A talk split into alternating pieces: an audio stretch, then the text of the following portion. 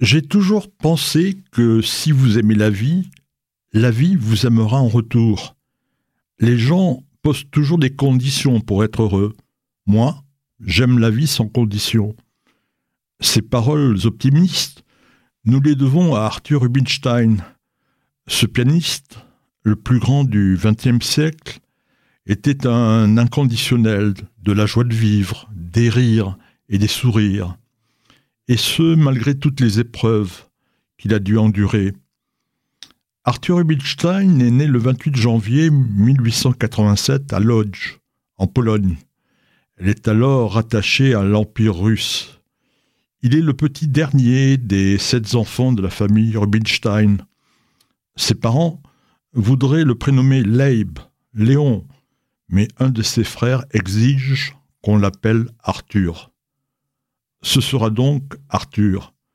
Son père, Yitzhak, c'est un marchand de tissus, mais ses affaires marchent mal. Il est au bord de la ruine. Et l'antisémitisme et les pogroms, Yitzhak Rubinstein les a payés au prix cher. Ses parents ont été tués par les Russes. Dans la famille Rubinstein, on doit survivre et on n'a pas le temps pour les loisirs, pour la culture. Pourtant, la sœur aînée d'Arthur prend des cours de piano. Lui aussi voudrait faire de même.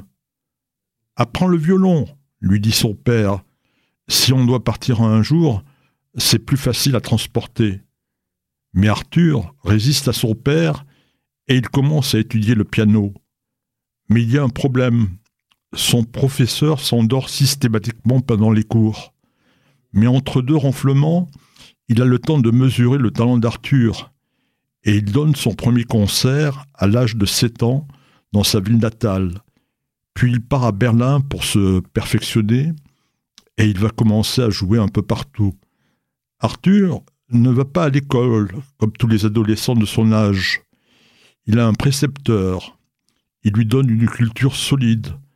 Arthur a 14 ans et il est capable de lire des livres en polonais, en russe, en français, en anglais et en allemand. En 1910, Arthur prend un risque. Il va participer à un concours à Saint-Pétersbourg.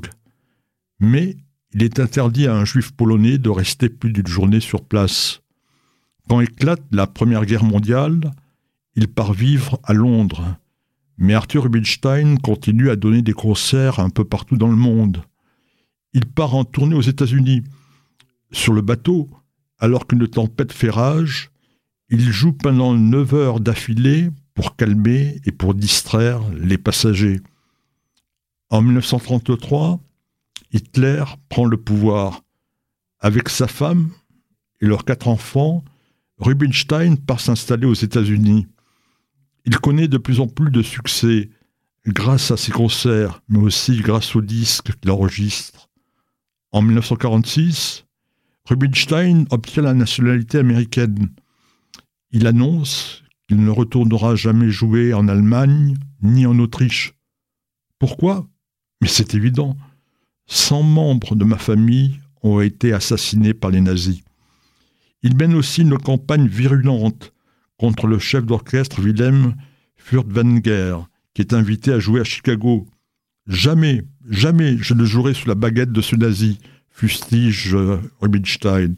Finalement, l'Allemand va annuler son contrat. Et l'infantigable Rubinstein continue ses tournées.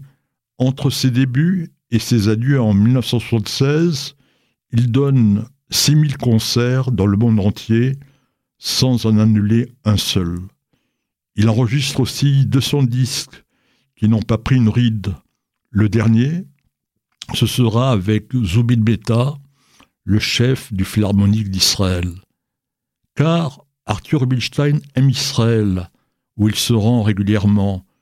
Il donne des concerts avec l'Orchestre Philharmonique d'Israël, mais il refuse de se faire payer. Il va aussi donner des leçons à l'école de musique de Jérusalem. En 1969, Rubinstein accepte d'être filmé par François Reichenbach pour un documentaire qui s'appelle L'amour de la vie et qui recevra un Oscar l'année suivante. Devant le Cotel, Rubinstein évoque l'histoire de ses parents. En 1974 est fondé à Tel Aviv le concours international du piano Arthur Rubinstein. Il prend la parole pour exprimer son attachement à Israël. La fierté de mon cœur, c'est qu'Israël n'a jamais perdu de vue la culture, la musique, l'art, l'amour de la vie, et a toujours gardé un esprit d'humanité magnifique. C'est la fierté de ce pays. C'est l'une des raisons pour lesquelles je l'aime tellement, et tellement, et si profondément. Arthur Rubinstein s'éteint à l'âge de 95 ans le 20 décembre 1982. Comme il avait demandé à son ami Teddy Colleg, le maire de Jérusalem, ses cendres sont transférées à la fin de l'année de deuil sur une colline qui surplombe la capitale d'Israël, dans la forêt Arthur Rubinstein. Son ultime joie avait été ainsi réalisée, lui qui disait de lui-même Je suis la personne la plus heureuse que j'ai jamais rencontrée de ma vie.